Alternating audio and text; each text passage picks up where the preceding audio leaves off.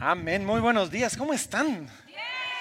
Bien, otra vez me sumo, feliz día a todos los padres. Yo no soy cafetero, pero todos parecieran estar disfrutándolo mucho, así que, así que les voy a creer a ellos. Pero, pero bueno, vamos a pasar a la palabra el día de hoy. Si quieren, acompáñenme.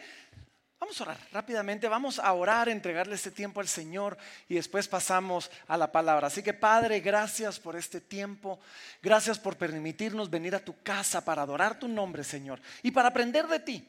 Y yo oro, Señor, que hoy tu palabra nos hable, que tu Espíritu Santo toque nuestros corazones y que podamos ser recordados de esta increíble realidad, que tú eres un amigo para nosotros. Así que Señor, te entregamos este tiempo y lo hacemos en el nombre de Jesús. Amén y amén. Déjenme ponerlos al día. La semana pasada iniciamos una, nosotros le llamamos una miniserie, una miniserie llamada Como Jesús.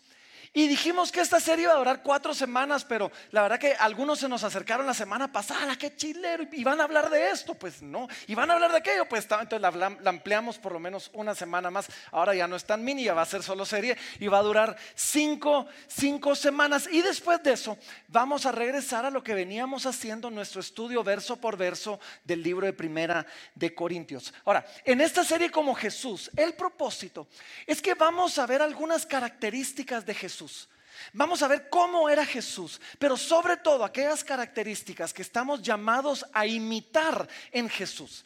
Y decir, así como Jesús era, nosotros debemos ser. Así como Jesús se comportaba, nosotros estamos llamados a comportarnos. Y así que durante estas semanas vamos a estar hablando de todo esto. Y la semana pasada vimos el único episodio en toda la Biblia donde se nos narra a Jesús como un niño, como un joven. Porque en los evangelios pasamos de un Jesús niño, bebé, a un, Jesús ya adulto en su ministerio. Y solo hay un evangelista que nos cuenta un episodio de cuando Jesús tenía 12 años. Y resulta que a los 12 años Jesús se le pierde a sus papás, se escapa, tres, cuatro días pasa Jesús perdido y lo, encuentran sus papás en el templo, hablando, discutiendo, dice, con los doctores de la ley, haciéndoles preguntas y todos se maravillaban de, su sabiduría y de su inteligencia. Y cuando llega su mamá y lo regañan le, y le dice, ¿cómo nos hiciste esto? Tu papá y yo estábamos afligidos. Jesús le contesta, ¿acaso no sabías que en los negocios de mi padre me es necesario estar? Ahora, creo que todo papá y, María no es la excepción. Cuando escuchan eso, dice, y no entendieron nada de lo que estaba diciendo. Pero nosotros, la semana pasada, nos tomamos un momentito para tratar de entender. ¿Qué significaba estar en los negocios del Padre? Y cómo nosotros, tú y yo, cada uno de nosotros estamos llamados también a estar en los negocios del Padre. Ahora, el día de hoy vamos a ver eh, la primera de, una prédica, de una, de de dos partes. Y, y vamos a ver una descripción fascinante acerca de Jesús. Y digo fascinante porque es muy cierta. Y creo yo que explica, explica mucho acerca de Jesús y muchas veces acerca del pueblo de Dios, acerca de, de, los cristianos, porque todos nosotros nos hemos topado, ya sea leyendo la Biblia o escuchando acerca de Jesús o platicando con otros, que cuando Jesús estuvo en la tierra, a veces a veces parecía perdonador y bueno y amoroso y se acercaba y uno dice, wow, o sea, qué increíble el amor. Y a veces sacaba el machete y pero si iba con todo de un solo y uno dice, pero qué onda, era bueno y perdonador o, sacaba el machete y le daba con todo a todos. A veces parecía duro, a veces parecía amoroso, a veces eh, era completamente... Le daba la bienvenida al pecador y a aquellas personas que, realmente las habían sorprendido en el acto mismo del pecado. Él los recibía y aquellos religiosos, aquellos que parecían estar buscando agradar a Dios, los agarraba con todo, los llamaba hipócritas, los llamaba sepulcros blanqueados. y la realidad es que a veces eso nos confunde. A la gente en el tiempo de Jesús, esto los volvía locos. No terminaban de descifrar qué onda con Jesús. Y, siendo honestos, a veces a nosotros también nos vuelve un poquito locos. Y sus discípulos vieron esto. Los discípulos de Jesús que caminaron con Jesús día con día, se dieron cuenta de esto, de, esta aparente contradicción. Realmente no era una contradicción, es lo que yo llamo una tensión. De esta, tensión que había en Jesús y uno de sus discípulos, el apóstol Juan, el apóstol amado, el discípulo amado, que, el que se recostó en el pecho de Jesús en la última cena, el apóstol Juan se toma la tarea de escribir uno de los evangelios. Y cuando comienza a escribir, nos describe de una manera perfecta esta tensión que nosotros notamos en Jesús. Quiero que me acompañen el Evangelio de Juan, capítulo 1. En el Evangelio de Juan, capítulo 1 y en el versículo 14, nos comienza a describir esta tensión y nos dice así, dice, y aquel verbo, ahorita les voy a explicar eso, y aquel verbo fue hecho carne y habitó entre nosotros. Y vimos su gloria, gloria como la del unigénito del Padre. Y miren esto, lleno de gracia y de verdad. Lo primero que nos dice es que el verbo, y el verbo era una palabra muy especial, eh, en el griego era la palabra logos, y los, los, los, griegos miraban el logos, la sabiduría, el conocimiento como lo máximo que podíamos aspirar. Y el apóstol Juan describe a Jesús como el verbo. Dice, esta sabiduría que ustedes están buscando, se llama Jesús. Y Él estaba con Dios, era Dios, y Él se hizo carne y habitó entre nosotros. Y esto es el, equivalente como que un artista se metiera en su propia pintura, se, metiera en su propia obra y, y comenzar a interactuar con los personajes que él mismo creó.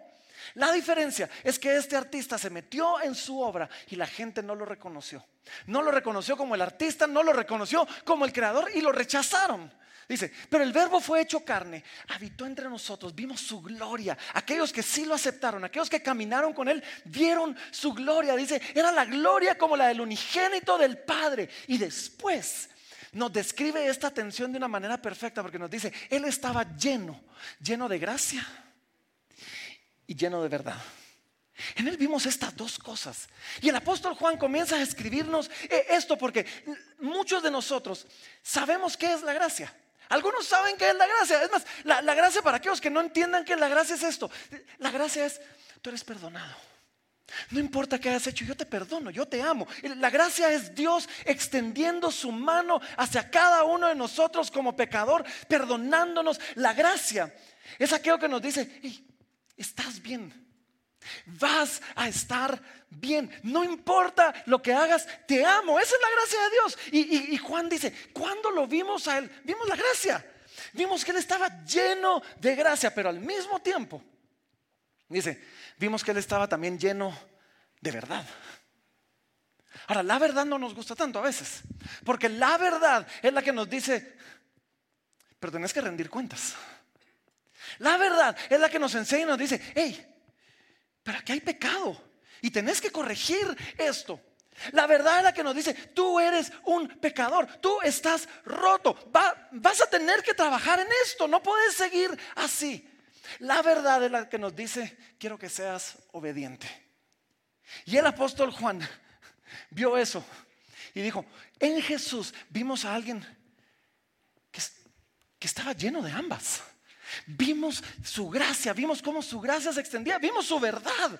Y saben, por aquello que no lo entiendan, todos nosotros, muchos de, muchos de nosotros crecimos con, con padres así o no, solo que uno era gracia y el otro era verdad, ¿o no?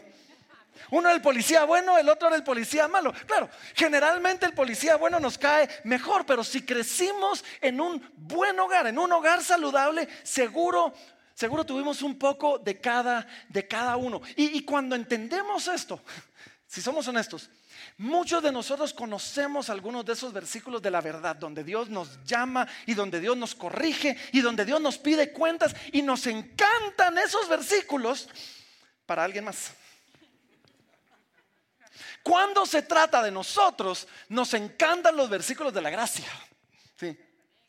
No, nos encantan los versículos del perdón, nos encantan los versículos de la misericordia. Y Juan, Juan que había visto a Jesús, había caminado con él tres años y medio. Juan que había estado y, y comido con él y compartido con él y había pasado días enteros y lo había visto sanar y lo había visto predicar. Juan dice, yo sé, todos lo vimos. Y cuando lo vimos nos dimos cuenta que él no tenía un poquito de cada uno, no, él estaba completamente lleno de gracia y de verdad.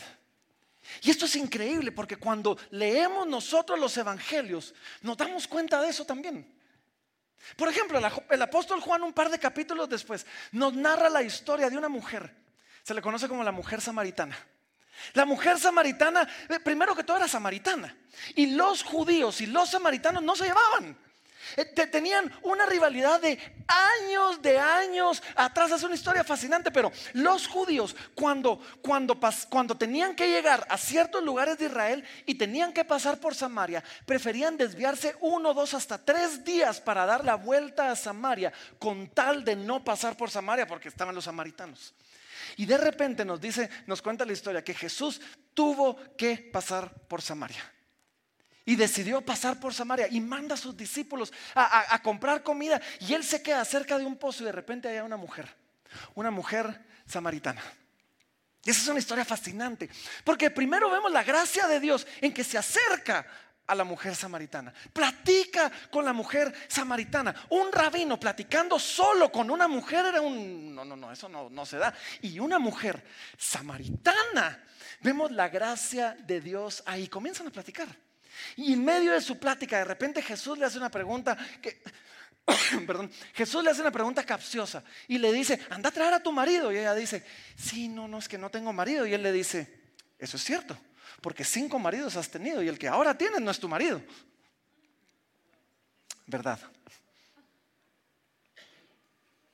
Y sin embargo, en medio de todo eso, después de que yo me imagino la cara de esta mujer, quizás humillada, quizás se sentía expuesta, quizás, o sea, tocó el área más vulnerable de su corazón, una mujer que cinco maridos había tenido y ahora estaba rejuntado con otro, de repente se encuentra platicando con el Señor y el Señor abre su corazón, le habla con verdad, expone lo que hay ahí adentro y en medio de todo esto, cuando está platicando con ella, de repente le dice, pero si tú me lo pides, yo te voy a dar de beber agua viva. Gracias. Y es más, es la primera persona a la que Jesús se revela como el Mesías. Porque esta mujer le dice, sí, los judíos creen que en este monte hay que adorar y comienzan con una gran discusión de dónde se debe adorar, pero de repente comienzan a hablar del Mesías y Jesús, como una cosa muy, muy rara, le dice, sí, yo soy el que habla contigo, es y es la primera persona a la que Él se revela como el Mesías. Y vemos nosotros a Juan describiendo esa tensión de una manera maravillosa. Gracia, eh, Él está hablando con una mujer, una mujer samaritana. Verdad, Él expone su pecado y no lo niega. Y después otra vez la gracia donde le dice, pero si tú me lo pides, yo te voy a dar. Y te voy a dar de beber agua viva. Porque yo soy, yo soy ese, ese, ese Mesías. Lo vemos nosotros más adelante en el capítulo 8 del Evangelio de Juan y no lo, no lo lean, se los, se los voy a contar. De repente los judíos quieren probar a Jesús. Y cuando quieren probar a Jesús, eh, eh, están todos platicando y le llevan a una mujer, le llevan a una mujer que había sido sorprendida en el acto mismo de adulterio. O sea, la agarraron, la sacaron de la cama con, con, con, con otro hombre y la llevan desnuda, la tiran a los pies de Jesús y le dicen los, y le dicen los judíos, le dicen, hey, nuestra ley dice que hay que apedrearla. ¿Qué, opinas? dice que Jesús solo dibujaba en la tierra. Pues yo creo que con el pie, pero no sé si con la mano también. Pero, pero con el dedo, ¿verdad? Sí. Entonces dibujaba en la tierra. Mucha gente ha especulado qué estaba dibujando. No sabemos qué estaba dibujando. Pero dibujaba. Y a todo esto, yo me. ¿Saben? Jesús les hubiera podido decir: Sí, eso es la ley judía, pero aquí estamos bajo el imperio romano y los romanos no les permiten matarla. Pero no lo dijo. En, vez de todo eso, Jesús comienza a dibujar y, con la mujer ahí humillada, avergonzada, desnuda, sí, cachada en el acto mismo del adulterio, Jesús solo levanta la mirada y le dice, ok, el que esté libre de pecado, todos ustedes tiren la primera piedra. Y sigue dibujando y uno por uno se comienzan a ir. Y uno por uno se comienzan a ir y de repente se encuentra solo Jesús y la mujer. El único libre de pecado, el único que sí podía agarrar la piedra y tirarla. Y Jesús la voltea a ver y le dice, ¿y dónde están los que te acusan? Y ella dice, se fueron, Señor. Y él dice, pues yo tampoco te condeno. Gracias. Ahora vete y no peques más. ¿Verdad? nos encanta la gracia. Yo tampoco te condeno. Pero a veces no nos gusta tanto la verdad. Jesús viene y le dice, no, no, lo que estás haciendo era pecado. Ahora, levántate, vestite, andate, ya no sigas en esas. Levántate, andate, vete y ya no peques más. ¿Se dan cuenta? Eh, eh, eh, el apóstol Juan lo escribe y dice, hey, vimos su gloria, gloria como la del unigénito, lleno de gracia, lleno de verdad. Y más adelante, capítulos después, vemos a Jesús crucificado.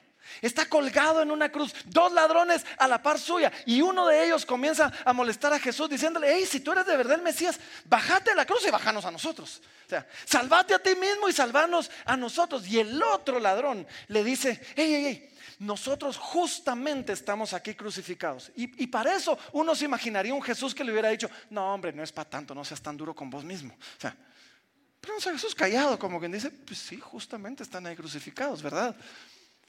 Y se voltea con uno de los ladrones y le dice, pero tú hoy mismo vas a estar conmigo en el paraíso. Y, cuando vemos a Jesús interactuar, no, no tenemos otra más que decir, vemos a, a un Jesús que estaba lleno, completamente lleno de gracia y lleno, completamente lleno de verdad. Ahora, hoy en particular vamos a hablar de la gracia. Y la próxima semana no debería anunciar eso, no van a venir. la, próxima semana vamos a hablar un poquito más de verdad. Pero regresemos a nuestro texto inicial, porque vemos nosotros que dice así, el apóstol Juan escribe y dice, y aquel verbo se hizo carne y habitó entre nosotros. No hay mayor expresión de la gracia de Dios que Dios mismo, Dios, la sabiduría de Dios, el logos de Dios, el verbo de Dios haya habitado en medio de nosotros. Y cuando uno piensa, dice, ok, Dios se hizo hombre, Dios va a habitar en medio de nosotros, uno se imaginaría, ok, si Dios va a venir, Dios va a juntarse con los sacerdotes y con los rabinos, Dios va a juntarse con la gente santa, aquellos que están orando todo el día. no con los pecadores, no, él va a venir a condenar a los pecadores. Y sin embargo, una y otra vez encontramos a Jesús comiendo con prostitutas, compartiendo con recaudadores de impuestos. Lo vemos nosotros hablando de perdón, hablando de misericordia, hablando de salvación, ejercitando mucho más libertad de lo que algunos entendían. Es, más, uno, el primer milagro que el apóstol Juan narra es Jesús transformando el agua en vino en una boda donde ya todos estaban un poquito pasados ejercitando mucho más libertad. Vemos nosotros extendiendo su gracia de esa manera y cuando los sacerdotes, cuando los levitas, cuando todos los judíos vieron esto, no lo entendían, se volvían locos. Decían, pero, pero ¿cómo es posible de esto? Y, y en medio del conflicto que esto les causaba, porque miraban a un hombre sanando, haciendo cosas que solo un hombre de Dios podía hacer, pero compartiendo con prostitutas y con pecadores y con publicanos. Y, en medio de todo eso, comienzan a llamarlo de una forma muy interesante. Y esto era un insulto, ojo. Esto era un insulto porque le, dicen, sí, y, Jesús lo reconoce en algún momento y dice, vino Juan el Bautista, que no comía ni bebía y no les gustó. Y vino el Hijo del Hombre, dice, hablando de él mismo, que come y bebe y lo llaman amigo de pecadores. Y mucha gente ha hablado sobre esta frase, amigo de pecadores. Y yo me pregunto, ¿era Jesús verdaderamente amigo de pecadores? Jesús no lo dijo de él. Esto lo, dijeron como insultando a Jesús. ¿Era Jesús de verdad amigo de pecadores? Yo digo sí, pero no. Sí y no. Jesús era amigo de pecadores en el sentido que estaba ahí con ellos. Estaba ahí donde ellos estaban, estaba compartiendo con ellos, estaba pasando tiempo con ellos. Era amigo de pecadores en el sentido que, estando ahí con ellos, en el lugar donde ellos estaban, les hablaba con la verdad. Pero no era amigo de pecadores en el sentido que compartía con ellos, pero no compartía del pecado de ellos. Estaba con ellos, pero no estaba pecando juntamente con ellos. ¿sí? Y entonces Jesús pasaba tiempo con los pecadores, pero no hacía lo que los pecadores hacían. Y el tiempo que Jesús pasaba con aquellos pecadores, lo pasaba para extenderles una mano y amarlos al arrepentimiento. Lo, pasaba, déjenme leerles una cita, porque me, encantó esta cita, dice, y creo que no la puse en la pantalla, la vamos a poner en el segundo servicio, se me olvidó. Pero dice así, dice, Jesús no comía con pecadores y recaudadores de impuestos porque quería parecer inclusivo y tolerante. Comía con ellos para llamarlos a una vida cambiada y fructífera, a morir a sí mismos, a vivir para Él. Su llamado, miren esto, es transformación de vidas, no afirmación de identidades. Ahora, eso es parte de la verdad que vamos a ver la próxima semana. El punto de hoy es que en su gracia Jesús compartía con ellos, Jesús comía con ellos. Y a veces, a veces hay cristianos que han confundido el ser amigo de pecadores con ser, con compartir de su pecado, con ser amigos del mundo. Y, Dios dice, no, no, no, no, o sea, el que es amigo del mundo es enemigo de Dios. Y nuestro llamado, si queremos ser como Jesús, si queremos ser como Jesús, a veces va a ser complicado. Porque estamos llamados a no ser tan santos que, uy, no, ahí no voy yo porque ese es un lugar feo y pecador. Uy, no, con ellos no. Y eso ha pasado con muchos cristianos. Muchos cristianos, uy, no comparten porque ellos son feos, sucios, pecadores y me van a ensuciar a, mí que soy tan santo y tan bueno y tan noble. Nuestro llamado es poder estar en el mundo y no ser parte del mundo. Estar en el mundo y no ensuciarnos del mundo, pero estar ahí compartiendo con otros acerca de las bendiciones y de las misericordias, de las misericordias que Dios nos ha dado. Otra vez, amigo de pecadores se le dijo a Jesús como un insulto. No fue algo que Jesús mismo dijo. Y cuando vemos nosotros los evangelios, vemos que la relación de Jesús era diferente con los pecadores que con sus discípulos. Y sí, compartía con los pecadores y compartía con las prostitutas y los publicanos y comía con ellos y ahí estaba compartiendo, pero con sus discípulos. Con sus discípulos sí compartía. La gracia que le extendió a unos es que estuvo con ellos, pero la gracia que le extendió a sus discípulos es que a ellos sí los llamó amigos. Y eso me hace preguntar, ok, ¿qué me hace ser amigo de Dios? Primero. Y segundo, ¿qué significa para mí ser un amigo de Dios? Así que acompáñenme, vamos a ir a, un texto donde Jesús llama a sus discípulos amigos y está, y está en el, eh, ese texto lo encontramos nosotros en Juan capítulo 15, Juan capítulo 15 y versículo número 12. Y miren, miren lo que dice, porque Jesús les habla a sus discípulos y les dice, este es mi mandamiento, que ustedes se amen unos a otros, como yo los he amado. ¿Se recuerdan? Nuestra serie se llama Como Jesús. ¿Cómo nos, nos ha amado Él? Versículo 13 dice, nadie tiene mayor que este, que uno ponga su vida por sus amigos. Vosotros sois mis amigos, si hacéis lo que yo os mando.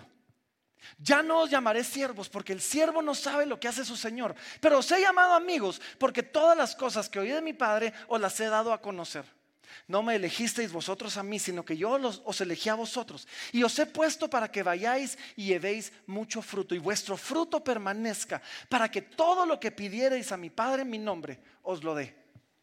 Y después regresa al principio. Esto os mando, que os améis unos a otros. Ahora, en este contexto, vemos nosotros que, Jesús resalta la importancia de la obediencia. Y ustedes son mis amigos y hacen lo que yo les mando. Ahora, otras, vamos a hablar más de esa verdad la próxima semana. Pero comenzamos a ver las características de qué es un amigo y cómo Él es un amigo para nosotros. Y es que lo primero nos dice en el versículo 13, un amigo da su vida por otro. Un amigo da su vida por su amigo. Y, y dar mi vida por otro no solo es ponerme que me maten para que no maten al otro. Aunque Jesús hizo eso. Dar mi vida es vivir con el otro, compartir con el otro, pasar tiempo con mi amigo, ser parte de la vida de mi amigo. Y Jesús nos dice, hey, lo primero que hace un amigo es que un amigo da su vida por el otro. Y Jesús nos da un ejemplo perfecto de esto, en que Él siendo Dios dejó su trono. Dejó su gloria, dejó ese lugar cómodo en su gloria, se humilló, se hizo hombre, vino, habitó en medio de nosotros para compartir con nosotros. Dio su, dio su vida y después dio su vida. Y después fue crucificado por nosotros. Después fue colgado en una cruz por nosotros, tomando nuestro lugar para que nosotros pudiéramos vivir. Eso es lo que un amigo hace y eso es lo que Dios hizo por nosotros en Cristo Jesús. Y después nos dice, Jesús les dice, yo, no los llamo siervos, los llamo amigos. ¿Por qué? Porque el siervo no sabe lo que hace su Señor, pero los amigos los amigos sí. Y nos enseña una segunda característica, y es que un amigo, un amigo, conoce el corazón, conoce los planes de su amigo. Un amigo comparte con nosotros su corazón. Si tú quieres ser un buen amigo, hey, tus amigos te conocen, tus amigos, tus amigos saben lo que está pasando en tu mente, lo que está pasando en tu corazón, con qué estás luchando, con qué estás peleando, qué estás soñando. Y nos dice, hey, yo a ustedes les voy a compartir todo lo que oigo de mi padre. Se los voy a compartir, porque ustedes son mis amigos. Queremos ser como Jesús, compartimos eso con otros. Pero vemos nosotros el ejemplo en Jesús que Él abrió su corazón para compartirnos los planes de su Padre a todos nosotros. Y en otros textos y en otros lugares vemos nosotros otras características de qué es un amigo y cómo Dios lo cumple en nosotros. Porque sabemos nosotros que un amigo escucha. Los amigos escuchan. Y, nosotros sabemos de que el, eh, eh, el profeta Isaías decía, antes de que ustedes clamen, yo los habré escuchado. Yo voy a haber respondido y mientras hablen aún, yo los he oído. Miren, Jesús escucha nuestras palabras, ya sea que les gritemos o que las susurremos. Nos escucha cuando hablamos con gozo o cuando hablamos con emoción. Nos escucha cuando venimos en tristeza, cuando venimos quebrados, sea como sea. Tenemos la confianza de que podemos acercarnos a Dios y Él nos escucha. Tenemos la confianza de que podemos llegar delante de Él y escuchar y, tener en Él a alguien que nos escucha y alguien que conoce perfectamente nuestro corazón. No solo eso, la palabra nos dice que a veces no sabemos ni pedir como conviene, pero que su Espíritu intercede por nosotros, nos conoce tan bien que Dios escucha aún lo que no sabemos expresar. Aún lo que no sabemos expresar. Miren, los amigos pasan tiempo y se entienden. Y esto solo hace un pequeño paréntesis, porque todos tenemos aquellos amigos que uno dice, es que no nos hemos visto en 15 años, pero es mi amigo del alma. No es tu amigo del alma. Los amigos pasan tiempo juntos. Si no, ya no son tan buenos amigos como uno cree que de verdad son. Sí, pero los amigos pasan tiempo juntos, se entienden estando ahí. Y Jesús, antes de irse, les dice: Hey, yo voy a estar con ustedes todos los días hasta el fin del mundo. Yo voy a estar con ustedes siempre. Y, es más, más adelante, el autor del libro de Hebreos, que no sabemos exactamente quién es, el autor del, del libro de Hebreos dice que tenemos en Cristo un sumo sacerdote que se compadece de nosotros, porque fue tentado en todo lo que nosotros fuimos tentados, pero no pecó. Eh, eh, esto es una forma de decir, tenemos en Él alguien que nos ve y dice, yo sé lo que es pasar por eso, sí. Yo entiendo lo que estás pasando, yo entiendo lo que estás sufriendo, entiendo el dolor, entiendo la tentación, entiendo lo que, lo que tu mente te está diciendo. Y después no solo nos entiende, sino nos llama a hacerlo bien y nos da el ejemplo de cómo. Porque nos dice que Él fue tentado en todo, pero no pecó. Bien, los amigos se cuidan entre ellos. Los amigos se cuidan entre ellos.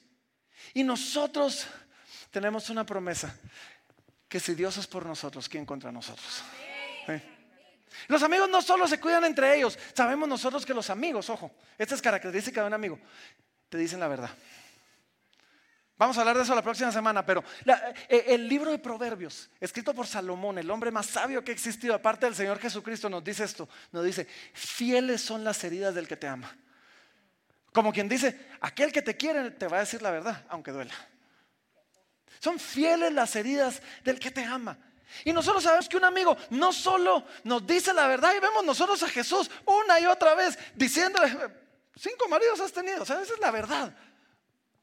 Pero un amigo, un amigo nos acepta como somos, pero nos ayuda a mejorar. Un amigo amigo nos acepta tal como somos. Con Dios podemos venir así como somos. No tenemos que pretender ser alguien que no somos. Y Él nos va a ver, Él nos va a aceptar, Él nos va a recibir y nos va a decir, así como sos, te amo.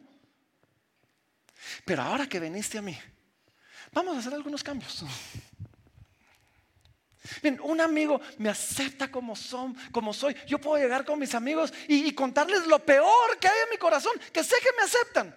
Y después me van a pegar una gran trapeada y me van a pegar una gran arrastrada y me van a decir que tengo que cambiar. Si no, no serían un verdadero amigo. Cuando yo vengo con Dios, Él me acepta como soy. Me acepta en mi pecado. Y después vamos a pasar el resto de nuestras vidas en que Él nos está puliendo, está trabajando en nosotros, nos está santificando, nos está haciendo parecernos más y más como Él. ¿Saben? La gracia de Dios se manifiesta a nosotros en que podemos ser sus amigos. Por medio de la fe no tenemos que ganar su amistad. Hay un nombre en la Biblia a la que la palabra de Dios llama un amigo de Dios, Abraham.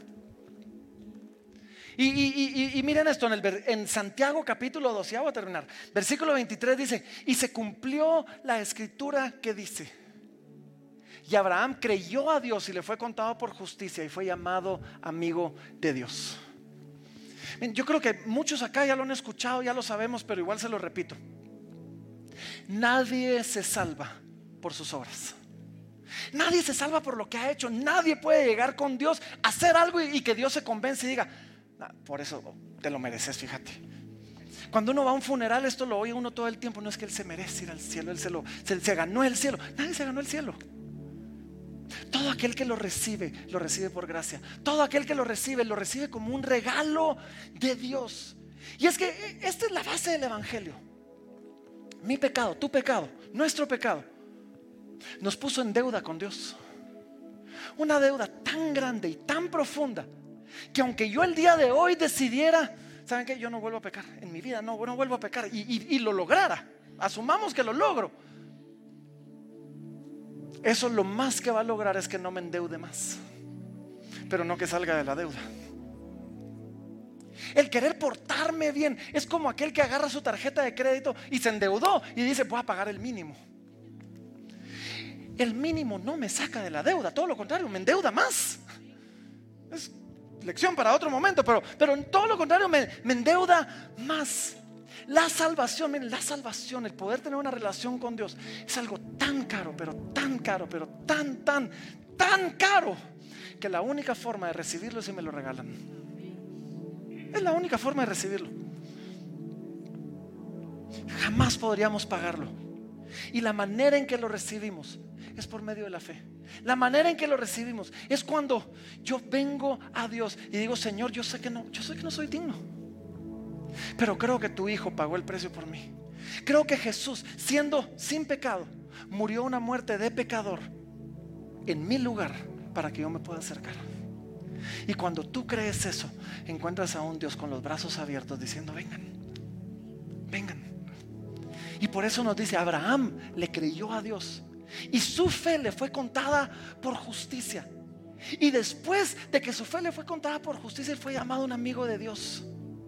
Ahora, solo para sumarle a nuestra atención, lo interesante es que este texto de, Abraham lo encontramos nosotros cuando Santiago está haciendo un argumento de que la fe sin obras es muerta. Y ahí mismo encontramos este texto, pero de eso vamos a hablar la próxima semana. El punto, el punto del día de hoy, ¿a dónde quiero llegar con esto el día de hoy? El punto del día de hoy es que al principio y al final del texto que leímos en Juan, nos dice, este es el mandamiento, que ustedes se amen como yo los he amado. Y al final dice, amémonos unos a otros. Tú y yo tenemos un llamado a ser como Jesús, a amarnos como Él nos amó. Parte de ese amarnos es que aquellos que no comparten nuestra fe, aquellos que, que, no comparten nuestra fe, tú te puedas extender en amistad, no viéndolos como, uy, no, pecadores inmundos, porque nosotros estábamos ahí. Es más, seguimos luchando con mucho de eso.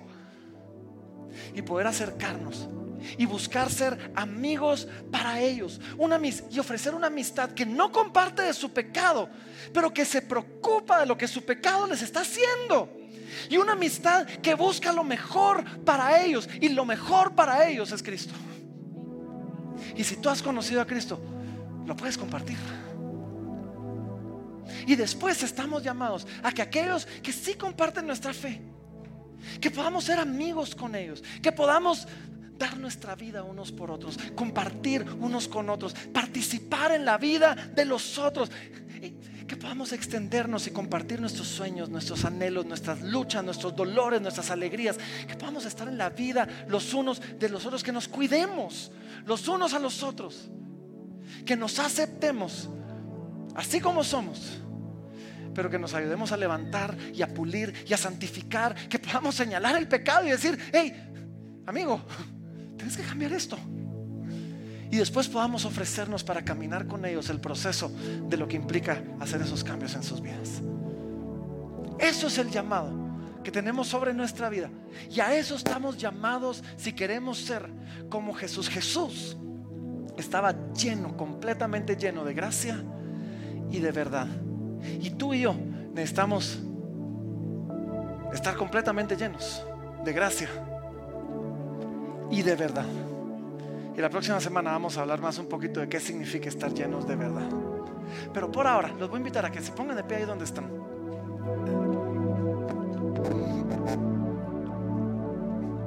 Y vamos a orar. Algunos aquí han estado caminando lejos del Señor por mucho tiempo. Yo quiero que sepas, el Señor hoy, ese verbo se hizo carne, habitó entre nosotros. Y hoy te extiende esa mano y, Él está aquí en medio de nosotros y te dice, hey, si tú vienes a mí, si tú vienes a mí, yo te voy a enseñar lo que es ser un amigo. Y voy a ser ese amigo para ti. Y te voy a transformar para que ahora tú puedas ser un amigo para otros, como yo lo he sido para ti.